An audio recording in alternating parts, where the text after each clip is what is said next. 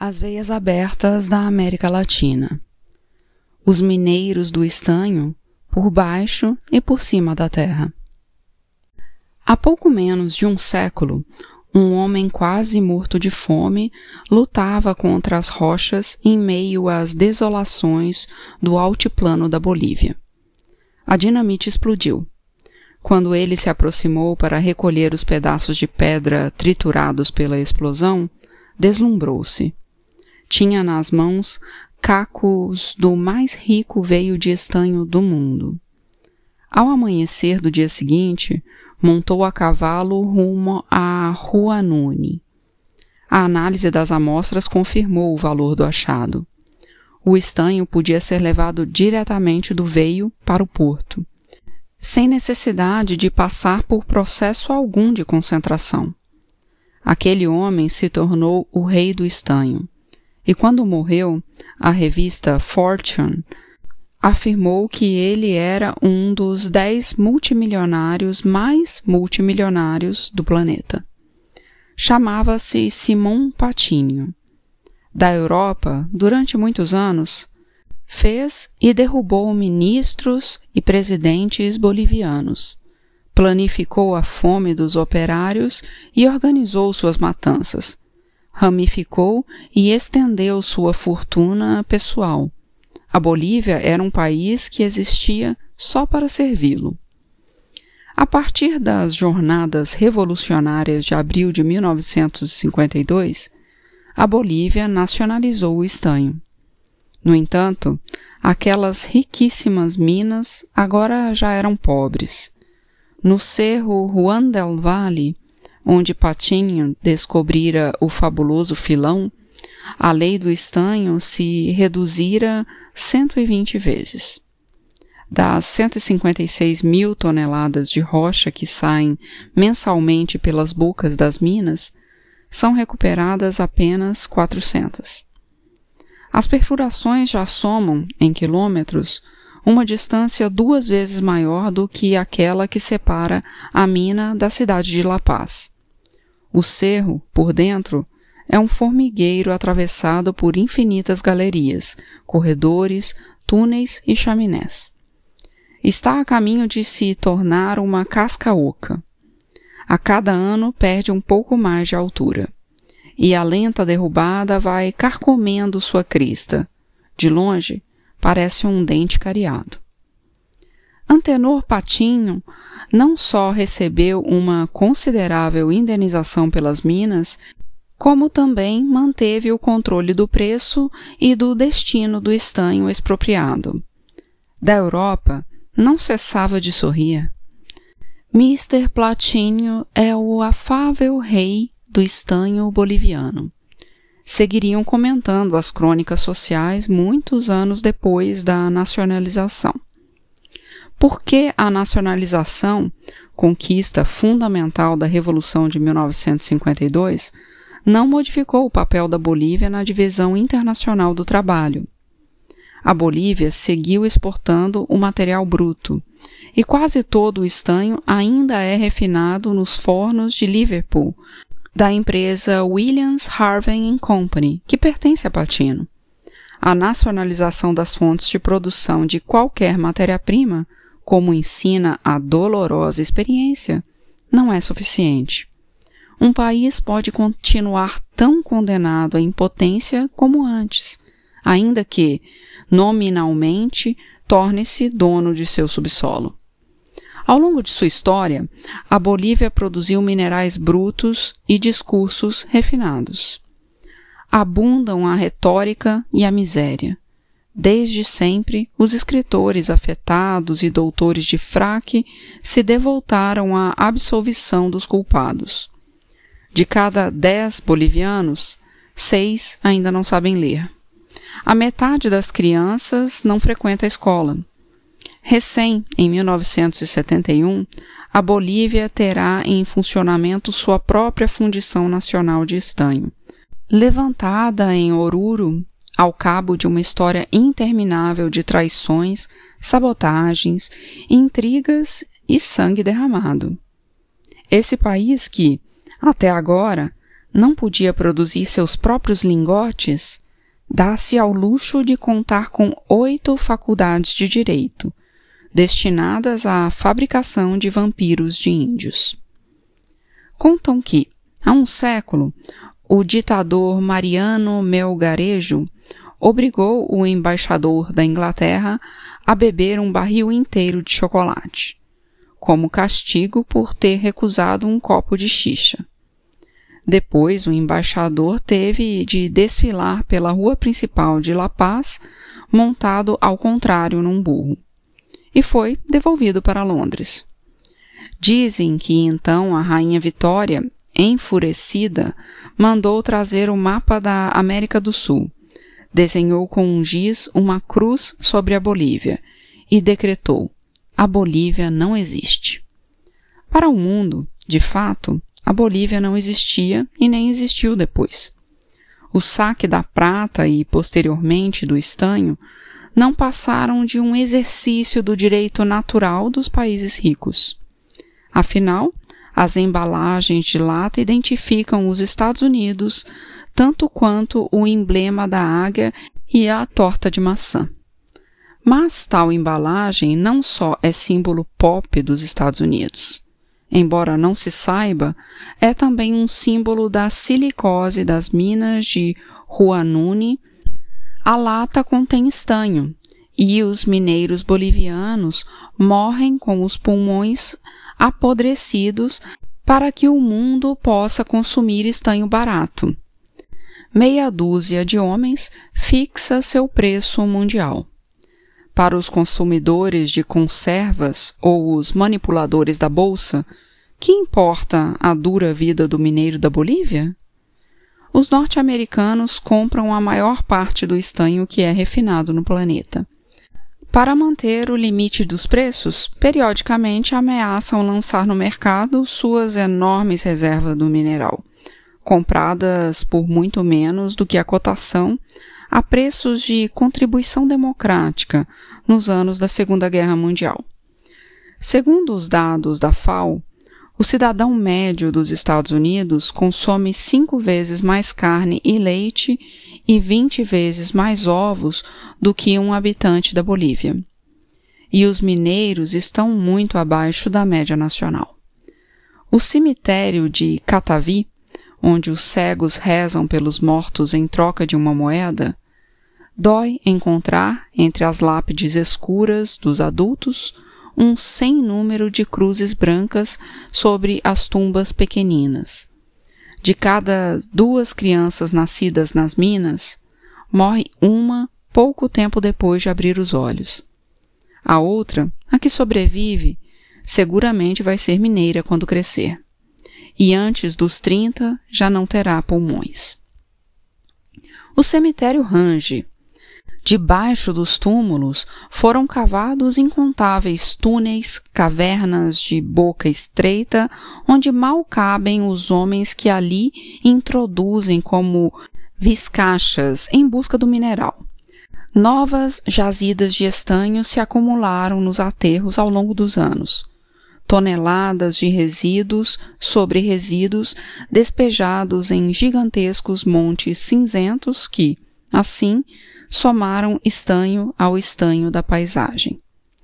Quando cai a chuva com violência das nuvens próximas, os desempregados se agacham ao longo das ruas de terra de Lalágua, onde os homens se embriagam desesperadamente nas bodegas de xixa vão recolhendo e calculando o peso do estanho arrastado pela chuva.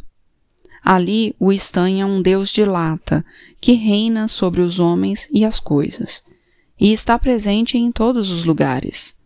Não é só no ventre do velho cerro de patinho que há estanho. Anunciado pelo brilho negro da cassiterita, há estanho até nas paredes de adobe dos acampamentos. Há estanho também na lama amarelada que avança arrastando as sobras da mina. E há estanho ainda nas águas envenenadas que correm da montanha. O estanho está presente na terra e na rocha, na superfície e no subsolo, nas areias e nas pedras do leito do rio seco. Nessas terras áridas e pedregosas, a quase quatro mil metros de altitude, onde não cresce o pasto e onde tudo, até as pessoas, tem a cor escura do estanho.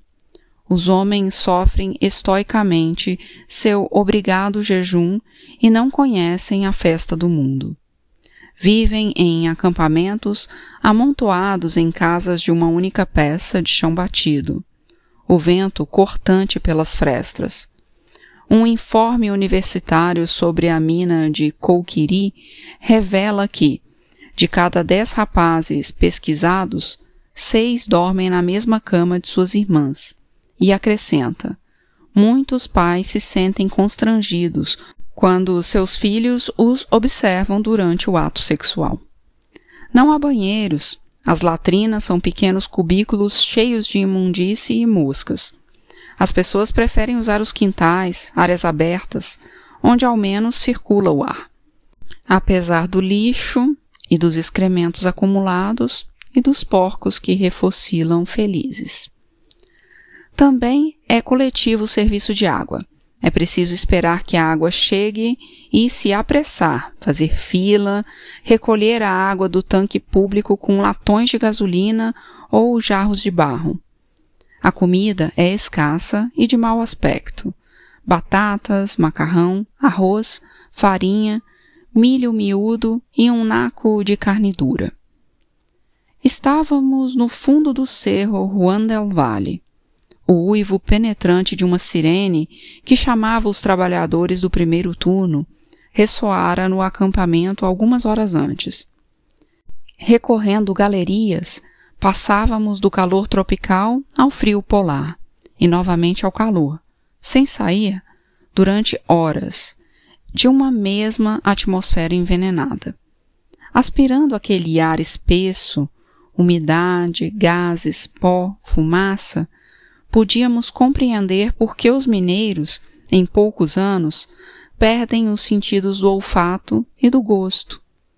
Enquanto trabalham, todos mastigavam folhas de coca com cinza. E isto também é parte da obra de aniquilação, pois a coca, como se sabe, ao atenuar a fome e mascarar a fadiga, vai apagando o sistema de alarmes com que conta o organismo para continuar vivo. Mas o pior era o pó. Os capacetes com lâmpada acoplada irradiavam um rebuliço de círculos de luz que salpicavam a gruta negra e deixavam ver, à sua passagem, cortinas de um pó branco e denso. O implacável pó da sílica. O mortal alento da terra vai envolvendo pouco a pouco. No primeiro ano, sentem-se os primeiros sintomas, e em dez anos entra-se no cemitério. Dentro da mina são usadas perfuratrizes suecas em seus últimos modelos, mas os sistemas de ventilação e as condições de trabalho não melhoraram com o tempo. Na superfície, os trabalhadores independentes usam picareta e pesadas marretas de 12 libras para lutar com a rocha, exatamente como há 100 anos, e peneiras, filtros, coadores para concentrar o material em campo aberto. Ganham centavos e trabalham como animais. No entanto, muitos deles têm, ao menos, a vantagem do ar livre. Dentro da mina, os obreiros são presos, condenados, sem apelação, a morrer por asfixia. Cessara o estrépito das brocas e os operários faziam uma pausa, enquanto aguardávamos a explosão de mais de vinte cargas de dinamite. A mina também proporcionava mortes rápidas e sonoras. Basta um erro na contagem das detonações ou que a mecha demore mais do que o normal para arder. Basta também que uma rocha solta, um pesado fragmento desprenda-se sobre um crânio. Ou basta o inferno da metralhadora. A noite de São João de 1967 foi a última conta de um longo rosário de matanças. De madrugada, os soldados tomaram posição nas colinas, joelhos no chão, e lançaram um furacão de balas sobre os acampamentos iluminados pelas fogueiras da festa. Mas a morte lenta e silenciosa é a especialidade da mina. O vômito de sangue, a tosse, a sensação de um peso de chumbo nas costas e uma aguda opressão no peito são os sinais que a anunciam. Depois do exame médico, vêm as peregrinações burocráticas, que nunca se acabam. Dão o prazo de três meses para desocupar a casa. Já havia cessado o estrépito das brocas e a explosão logo estremeceria aquele veio escorregadio cor de café, e lembrando uma cobra. Agora era possível falar. O volume da coca inflava as bochechas dos operários e pelas comissuras de seus lábios escorria uma baba esverdeada. Um mineiro passou, apressado, chapinhando no barro entre os trilhos da galeria. Esse é o novato, disseram-me. Viu só? Com sua calça do exército e o blusão amarelo, sobressai sua juventude. Ele entrou agorinha e como trabalha. Ainda é um bom braço. Ainda não sente nada. Os tecnocratas e os burocratas não morrem de silicose, mas vivem dela.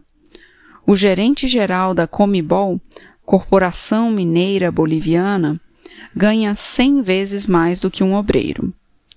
De um barranco que cai a pique no leito do rio, no limite de Lalágua, pode-se ver o Pampa de Maria Barzola.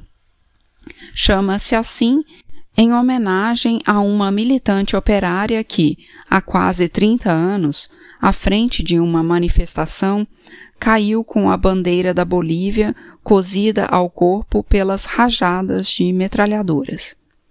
E além do Pampa de Maria Barzola, pode-se ver o melhor campo de golfe da Bolívia é um campo usado pelos engenheiros e principais funcionários de Catavi. O ditador René Barrientos reduziu à metade o salário de fome dos mineiros em 1964, ao mesmo tempo em que elevou a remuneração de técnicos e burocratas proeminentes. Os salários do pessoal superior são secretos. Secretos e em dólares. Há um poderoso grupo assessor formado por técnicos do Banco Interamericano de Desenvolvimento e da Aliança para o Progresso e da Banca Estrangeira Credora, cujos conselheiros orientam a mineração nacionalizada da Bolívia de tal modo que, nesta altura, a Comibol, convertida num Estado dentro do Estado, constitui uma propaganda viva contra a nacionalização de qualquer coisa. O poder da velha rosca oligárquica foi substituído pelo poder de numerosíssimos membros de uma nova classe, que têm dedicado seus melhores esforços para sabotar por dentro a mineração estatal.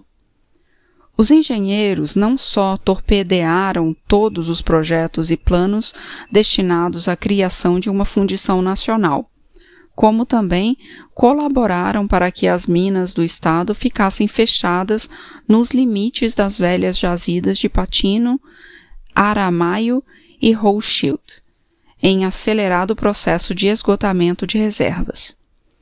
Entre fins de 1964 e abril de 1969, o general Barrientos rompeu a barreira do som na entrega dos recursos do subsolo boliviano ao capital imperialista, com a aberta cumplicidade de técnicos e gerentes. Sérgio Almaraz, num de seus livros, conta a história da concessão dos aterros de estanho à International Mining Processing Company. Com um capital declarado de apenas 5 mil dólares, a empresa de tão pomposo nome obteve um contrato que lhe permitirá ganhar mais de 900 milhões.